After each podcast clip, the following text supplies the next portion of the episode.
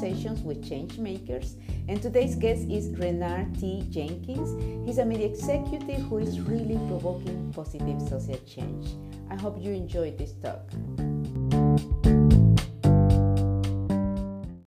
Welcome, Renard. Uh, we are very happy and honored to have you here in Dale Cuéntame or Dale Tell Me. Uh, thank you for being with us.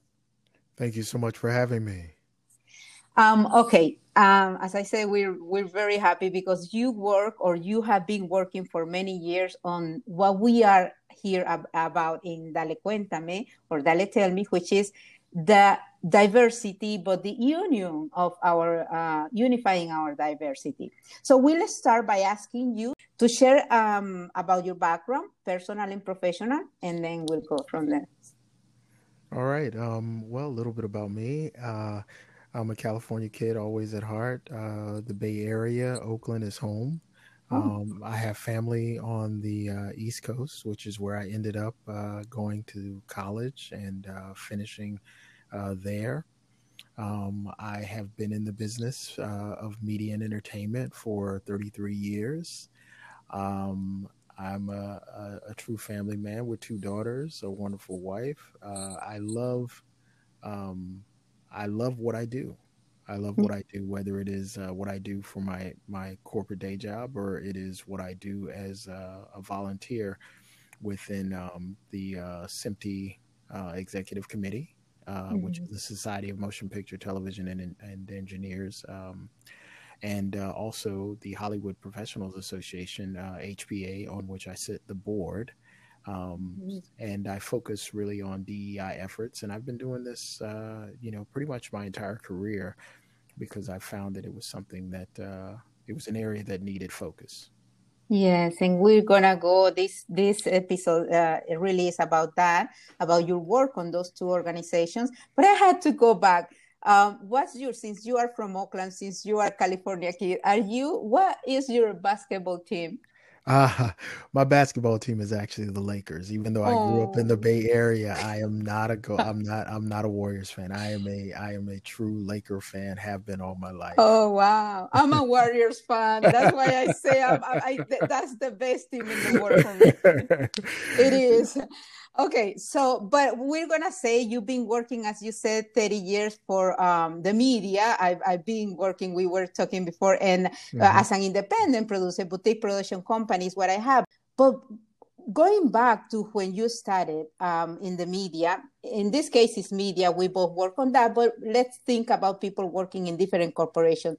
So it's different right? So when when we are people of color going and to big corporation and how was it for you at the beginning? Uh, you know I, I, think i think really and truly it's a unique experience for everybody but i know that as a man of color coming into the media industry i did not have a lot of people who look like me to look up to and mm-hmm. to sort of give me guidance. Um, I think that at that time there was still a need for um, you know for individuals in that space to learn how to work together and learn how to allow someone to be who they are and uh, also be able to allow that person to grow and to you know to advance so um, the thing for me was that coming into the business understanding that it was something that i wanted to do and it was mm-hmm. something that i was willing to you know work really hard to learn and to do uh, was one thing, but hard work is not all that gets you to where you want to go. Um, you know, they, there's a need for uh, for someone to advocate for you. There's a need for someone to sort of give you opportunities and open doors for you. And um, you know, I had individuals who who did that for me, and and mm-hmm. that's that that was the part of my career that I think really is important to never forget. And so I try and do that for others um, within my career, which is why I volunteer to uh, to do a lot of the things around diversity, equity, and inclusion that I do. Is because I do want to get to the point where I can look around a room and I can see people who look like me or who look similar to me, um, and that's you know that's important to me. Mm-hmm. Let me ask you: Were those individuals that you were uh, talking about the ones that helped you, maybe mentors? I don't know, but were they people of color too? You know, I had a, a to be honest, the majority of them were not. Mm. Um, the majority of them were not, and uh, it's one of those things where, at that time, there were not a lot of people of color in a position to help me. Mm. So um, the ones that I knew of and the ones who were in positions, I will say there were there were some, and they were, you know, they were very instrumental. You know, there were plenty mm-hmm. of plenty of people of color who were very instrumental in my career, whether they were some of my peers who just encouraged me, mm-hmm. or whether there was a superior in a in another organization or something like that who, you know, sort of guided me and just provided a listening ear Mm-hmm. Um, you know, and then as I went on throughout my career, uh, like I said, there the people, you know, there were a lot of um, for me being in the engineering and technology space, there were a lot of white men, and mm-hmm. I can tell you that for me, there was uh, there were a couple of individuals who, you know, they really stand out, and those individuals helped open doors for me. They they made sure that I had a seat at the table and they encouraged me to make sure that my voice was heard. And um, that's really all that they had to do. At least that's what they mm-hmm. tell me. They said, they tell mm. me, they said, you know, all we had to do was open the door and, and, and let you in. And from there, you know, your talent and your skill um, took it away. And I appreciate them telling me that. Um, mm. But, but yeah, you know, like I said, you have to have an advocate who's at the table someone yeah. someone who's there and then you need to have someone who can be a guide for you through a lot of the politics and the um, you know just uh, learning the way to navigate uh, corporate America and to navigate in situations that are uh, a little bit um, you know unnatural to, mm. to to a lot of times to people of color. And as you say, or, or as they, your uh, mentors uh, said, um, it's not only because I think this is important for our audience to to listen. It's not just when they open the doors, when someone or guide you, or you know, but it's also your talent. It's also your hard work, mm-hmm. right? It's, mm-hmm. it's about uh, uh taking advantage of the opportunities and mm-hmm. really uh, working uh, hard to, to towards your goal. Mm-hmm. Um, so how did you become um, involved with these organizations? Talk to me a little bit more about Hollywood Professional Association, which is where uh, Kari Grubin, she's very nice, and she introduced me to you, and, and I was so amazed by your work. Um, and then the SMPTE. Can, can you yeah. tell us about those two organizations? Well, I'll, I'll, start with SMPTE because I uh, I actually started working with SMPTE when I was in college. Um, you know, once I, wow. you know, I started my major in college, I wanted to be a marine biologist, and and that was mm. really where I wanted to go. And, and science was always one of those things that I just loved, and I loved learning. So uh, when I switched my major to, um, you know, television and film, uh, that was that was a big deal, of course, for my my my, my mother and my stepfather because they wanted me to mm. hurry up and graduate. Um, mm-hmm. but I, I changed uh, I changed my major because it was something that I'd always done as a kid. So mm. so SMPTE was uh, brought to my attention by one of my professors, and he said, you know, these are the people who are creating the standards. These are the people who are creating um, a lot of the the uh, sort of the the foundational tools that are needed for you to create content and to create film and, and, and television. So I started reading the journal that he got every month, or I think it was I think it was monthly at that point. But I I, I started reading the journal as a student, hmm. and then I got involved. Um, and then as my career started to take off, of course, um, you know, you start to get focused on family and things like that. And I stepped away for a little while, but then I rejoined. And when I rejoined, I really put a lot of effort into volunteering and to being a, a real part of what was happening in the society. Um, and so I spent a lot of time, uh, once again, learning from the people who were around me. And um, mm-hmm. and then I I uh, I became an Eastern Region governor. I was uh, I was a manager for my local um, my local section, And um, mm-hmm. just recently, I have uh, joined the board of SMPTE. I've joined the uh, executive committee of um, as the VP of uh, membership. And my focus is really on um, creating student chapters and then working with each one of the sections to make sure that they get what they need and that they remain strong. In all of that, I am also uh, the head of the working group within SMPTE, which is hmm. focused mm-hmm. on uh, focused on diversity, equity, and inclusion. And I'm, you know, uh, it is it is thought to be that I am the uh, first uh, African American male uh, to be in this position. Um, mm-hmm. and so I, I look at that and I say, you know, this is something that I want to try and do in order to make sure that there are more people who look like me or who look similar to me, um, whether they are male or female, um, who can get into this organization and get into this business and feel comfortable. Mm-hmm. And then um, the Hollywood Professional Association is one of those events and one, one of those those organizations that I have been a member for for a few years, and I have uh, I've been around it for a very long time. I've spoken at their conference, and uh, I have a lot of friends who are who are members and who are, who are on the board. And so we mm-hmm. started a partnership between SMPTE and HPA uh, on DEI initiatives and and putting our efforts and, and our, our our work together. And uh, and I'm a board member of uh, of the Hollywood Professional Association as well. So it's a mm-hmm. nice bridge between two things. And and SMPTE focuses on the technology, and mm-hmm. uh, the Hollywood Professional Association focuses on how to use that technology to create just wonderful content. Mm-hmm. And so bringing those two organizations together and realizing that the industry as a whole really has a need for inclusion. They need to mm-hmm. increase the amount of inclusion that we have in this industry. Both organizations are committed to trying to help to do that. And for me, that's a sweet spot because that is what I want to do.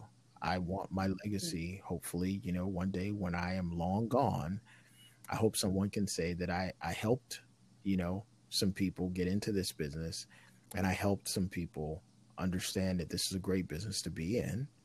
And I made uh, some inroads uh, to try and change, uh, you know, the way that things have been for far too long, and I hopefully change them for the better. Yeah, can you, uh, since you are the expert on this, um, and, and we can move away, um, but I really thank you for what you're doing in this industry, but move up, moving away from, from the media entertainment industry or production, mm-hmm. any corporation, when they uh, use and even are creating these uh, DEI, um, you know, areas, um, what would you say is the difference between diversity equity and um, equality and, and uh, inclusion? You know, um, I think I think we'll start with inclusion. Okay, inclusion is exactly what it says. You know, you want to, you know, you want to be either invited to the table or you want to have the option to go to the table if you so choose to. You know, it should be a choice that you can make, and it should never be something that is, um, you know, uh, you know, denied for you. So mm-hmm. inclusion mm-hmm. is something that that should just happen. It should just be there. Unfortunately, it's not. And that is why we have to focus on it. We have to make sure that everybody has a voice and everybody has the opportunity to be successful to to get into you know uh, whatever job they so choose to that they are qualified to do mm-hmm. you know so that's inclusion when it comes to equity it's really about once you get there making sure that you're treated exactly like everybody else. You should be able to make the same amount of money that your counterparts who don't look like you are making. You should have the same training opportunities, the same promotion opportunities. You should have every opportunity afforded to you that's afforded to everyone else. And until we get to that point, we're going to constantly have these conversations coming back. And individuals at this point, I think, really and truly are trying to understand why, after all of this time that we've been on this planet, that we're still fighting the same fight. So for me, equity is an important part of it. Diversity for me is simply, you know, you need to look around the room. You need to look around your neighborhood. You need to look around this country or you need to look around the world. And when mm-hmm. you do, you see that there are so many aspects of human beings. There's so many versions of us in every corner. Every version should be represented. Every person, no matter who you are, no matter what your genetic makeup is, no matter what your skin tone is, no matter the level of melanin in your skin, you should be included. You should be valued and you should be respected. And for me, that's what diversity means. Exactly, and uh, this is the thing for me. I think corporations or people, any any people, including uh, others, mm-hmm. Should see the percentage. Um, you should employ people that uh, are your clients. Mm-hmm. So so that i think in, in just going for for the business call if you you want higher revenue you should have people serving uh you know the same people that you serve. You, you should include oh, them. yeah, but not only that as you said um i just wanted to uh, summarize not only have them on your company but treat them the same that's way. right so that's equity like mm-hmm. you say for me the three, from the three words the second one is is the most important but what oh yeah I, I, I definitely think equity is important because you can be at the table and you could not be treated you know like everybody else and what will happen is you will end up you know getting up from that table, pushing the chair back in, and looking for another place where you can be accepted. If companies actually want to serve their customers in the best manner, then they need to have people who look like them there. They need to have people who mm. understand that culture, who understands what the needs are. And no one person from any culture can represent the entire culture. So you can't just mm-hmm. say, I'm going to have one token person and they're going to mm-hmm. tell me everything. That's not going to happen. What you need to do is have multiple people who can get together and and shine a light into a space that you may not be familiar with. And then start to not only like shine the light, but take the time to understand the culture, learn about each other, you know, understand one another, take it to the next level where you're spending time with one another so that you can start to develop um you can start to develop more of a sort of camaraderie that mm-hmm. which will in turn turn out better products you know, when you have diversity of thought in a meeting, you're going to get better ideas. When your thoughts are, are simply the same, or you have the same people who are either nodding their head or shaking their head in agreement, generally you're going to get one idea out of that room and everybody's going to say okay yeah that's great and so forth and so on but but you don't necessarily get the best idea when you bring different views different experiences um, to the table, which you can only get if you bring people who are different together. When you do that, you're going to get a more well rounded product. You're going to get a well rounded experience. And that's one of the things I think corporate America is, is starting to understand. Mm-hmm. Um, uh, and, and, you know, and my hope is that, I should say, my hope is that they're starting to understand. And my hope is that they see the value in it and and to be honest a lot of people really look at DEI and they say oh it's the right thing to do well yeah you know mm-hmm. all of us that were raised uh, you know uh, with biblical principles we know that that's the right thing to do however from a business standpoint you still have to make a business case and the business case is very simple if you plan to take money out of the pockets of individuals who don't look like you then you need to understand what it is that drives them to want to give you the money out of their pocket. And you will never understand that if you don't have a conversation with them and have them as a part of your solution. Exactly. It is exactly like that. But let's talk about the problems, uh, uh, or at least the things that I, I see as an obstacle. I study psychology, so I always like to, to look for research and, and, statistics. The other thing is the white savior complex. I think that's a problem in this uh, issue. and um and also that people are afraid and not just white people but people are afraid of other people like maybe latinos from black black from asians or or things mm-hmm. like that. So people are afraid of others and why savior complex what can you tell me about that? Well that's a pretty deep question. Um, you know i i simply look at it like this. Uh, you know fear is is generally based in a lack of understanding and until we come together to understand each other at a deeper level, we will always live in fear. I choose personally not to live my life that way. I choose to be open hmm. to understanding other people and understanding other cultures. But look, you know, we all know that as human beings, there's good and bad everywhere we mm-hmm. cannot judge an entire people by the actions of a single person. And I think a lot of times that's what happens. Individuals have a bad experience with someone who doesn't look like them and they carry that into the next relationship. It's just like when you have a bad boyfriend or girlfriend. You know, the next person that follows that person is going to have one heck of a time with you because you're trying to deal with all that you've just experienced. And so, what I think really and truly will help us as human beings is for us to understand that we are much more alike than we will ever be different. And once we actually yeah. kind of coalesce around those similarities, that's when we will start to see a lot less fear and we will see people actually understanding how to work together. One of the things I can say about, you know, the way I grew up is I was surrounded by people who look like me. But outside of my household, I had the world to deal with. And the world may have hmm. seen me when I was a kid as, you know, oh, look, there's just this little black kid, you know, oh, he's harmless. But as I became a teenager, I had to deal with the fact that the world saw me in a way that was not in any way who I was.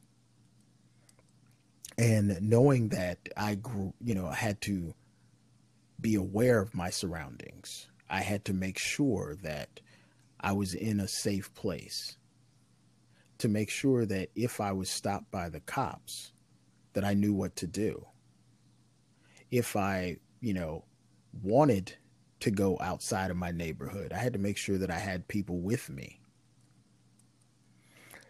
That's not the way that you want people to grow up because it does something to your psyche. You know, it makes you, one, extremely aware of your surroundings all the time, but it also makes you suspect of the things around you as to whether or not they are real, as to whether or not you can be safe in the environment that you are. And no one should live their life feeling that they are not safe. so as as a black man in this country, I know that I have to present myself in a certain way when I leave my house. Because if I don't, individuals are going to look at me in a manner that they have already decided based off of what they have seen in their life. That could be good or bad, whatever it is. So I try and make sure that I'm always my authentic self. And I encourage others to do the same thing. And I also encourage individuals to accept others as they present their authentic self. Yeah, that's that's uh, you just reminded me, and I have to mention it now. Um, I, I, I remember last year, and I have my daughter uh, lives in Washington D.C. and she she was so upset with the family. I have to say it because and there were these millennials, uh, Latinos, or other that they were so upset because of the Black Lives Matter, the um the uh, what was happening, and it was no no no. Of course we are upsetting. I am I I was I, I remember watching the TV and, and seeing Mr. Floyd on the mm-hmm. floor, and, and I, I, I can't. Mm-hmm. I, I just, I, I remember I stand up and, and move and moved and mm-hmm. went to walk. Um, I, I can't believe those things. And, I, and, and again, people understanding that that is mm-hmm. wrong, that that is ex- extremely wrong uh, but that we all act differently. But what would you say? And I really would like your comment on this Black uh, movement, Black Lives Matter, obviously. So, but for others to understand, maybe let's say that we have a, an Asian person mm-hmm. from China, or or we have a, a Latinos, or that that obviously think that's wrong, but they don't understand mm-hmm. what you just said why would you have to get into your car and, and, and, and have fear if a police officer is, uh, you know stop yeah. you? Um, please tell us. You know look this is the reality that we're living in right now. Um, you know mr floyd's death uh,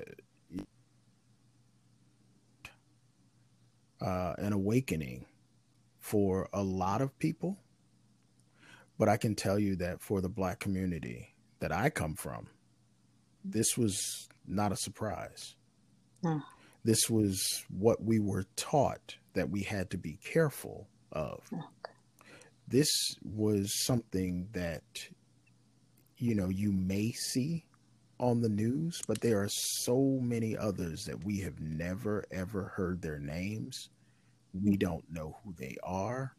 And in a lot of situations, their deaths have not even been, you know, formally investigated.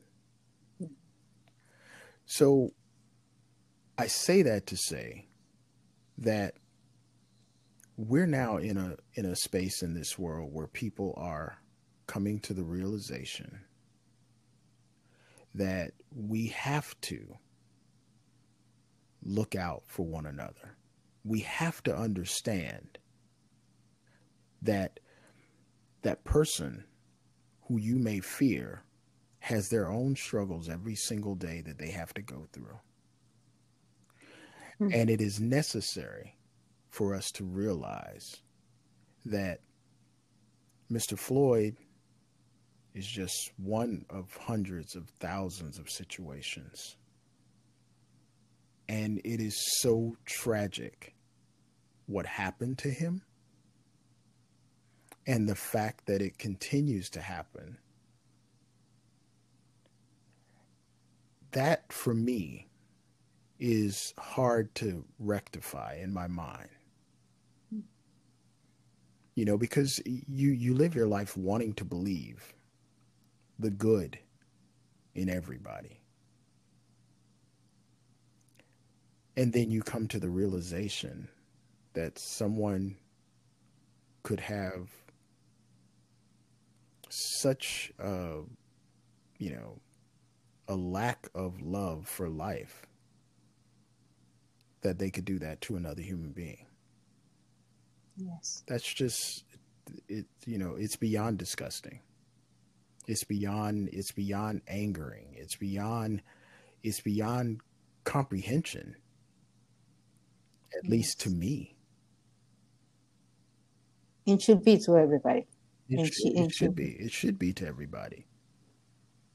It is, and and again, one of the things that me and I would say as a mother, um, because for me every human being is is the same. And I know, and we were talking with one of the guests that I do believe, and I do believe that I have this uh, um, uh, colorblind thing. Um, but um, in, in any state, you know, any anything doesn't have to be. But the, we didn't touch, and I just want to say the white savior complex for me is something like it's not white, by the way, because I have Latinos mm-hmm. in the East Coast and the West that think differently mm-hmm. from the, the ones in the West Coast, or or maybe um, people from Mexico. I'm from Honduras mm-hmm. who thinks differently from people from Central America. So that complex of uh, and again, it's no I'm better, but oh, but I'm gonna help. I was in a, a church. I remember one time that it, they accepted different people from, you know, even atheists. But and I was so happy. But then I, I realized that's not what I wanted. One of the things that I remember, they were divided inside that church, like you know, Latinos in one side, African Americans in another mm-hmm. one. And, and when I ask, oh, see, this caravan is coming. Oh, see, the, the black, and, and they say, oh, yeah, we sent a check. We sent a check to them. Oh, we went to Tijuana to build houses. So that is, for me, why savior complex. You really need to get involved. You really need to understand the other. And, you know, you don't have to be, become a black person or a Latino or, you know, but you really need to you know the this DEI for me it's really important to understand what would you say are the steps to really make that work yeah I, you know the first thing is you have to educate yourself about cultures. You have to understand what it is that uh, you know that is the foundation of a culture. And you you can't like i said you can't learn that from one person. You have to you know you have to sort of immerse yourself in education about mm. you know about everybody to be honest. Once you do that i you know I, I think that those with a good heart those who really and truly want to do the right thing it's about getting involved in a manner that actually suits you. Get involved at the level in which you think you can be involved and be committed to it. You know if that's sending emails that's fine. If it's going on social media and you know and trying to uh, you know convince others um, you know that that's your way of, of advocating. You really have to sort of put yourself out there and understand that one not everybody's going to be with you and not everybody's going to agree with you but if you truly want to help then you have to be more than an ally. You have to be an advocate. You have to be a sponsor. You have to be, you know, in fellowship with those who you intend to help. That that's what it takes. Yes. In, in like you said in, in corporations for, for example in this enterprise you form committees you also set up a plan. For me it's not like okay we're going to hire this number of people or we're going to have this committee and, and they're going to work on diversity. Um, but you have a plan to execute and then set timelines and maybe i'm thinking as a producer but you said timelines uh, of, of seeing these these results uh, correct i think? But but again uh, renard you're doing such a great jobs in, in, in job in these organizations. Um, i imagine you know i i knowing i i've heard about how you enjoy your work um, in this uh, technical part of, of the um, media companies and but also working helping these people in di what would be your um, last uh, advice, if you will, um, to everyone to work towards this unity? You know, I would say that, um, you know, this should not be a trend. It should not be something that is just sort of here for a moment and then we kind of forget about it and all go back to the way that things were. I think really and truly this needs to be something that we work on and we work on it so hard that we measure what we do you know, just like we measure any of our KPIs in business. And then my my hope is that we work towards the day when we don't have to have these types of conversations. We work towards the day when it is so ingrained in everything that we do, from the way that we recruit talent to the way that we grow them once they get into our businesses, to the way that we promote them into the way that we help them to start their own industries, their own businesses. That's what I want to see. And I think companies can do that, but they have to be committed to it. They have to really and truly be committed to this. And it is not about ticking off a box to say that I have one person who looks like this or one person who thinks like this. And, you know, that's not what it's about it's really about looking out. And when you get ready to hire someone, you hire people that are going to bring to you something that you don't already have. And you make mm. sure that you have a well rounded board of executives, a well rounded cast, a well rounded uh, group of individuals who are, uh, you know, helping to create your products and creating your experiences. That's really what the focus needs to be. And and that's mm. my advice is is you know you've got to get to the point where that is it's just ingrained it's a part of of who you are and what you do it's not something that you have to think about that's where we need to be and i'm just surprised that after the number of years that human beings have been here on this planet that we're not there yet hmm. yes i am too and and again thank you very much we had to do that thank you uh, renard you really are an example of what we all should be doing in our lives is taking action. You do that. So thank you for thank that. Thank you very much for having me. I appreciate it.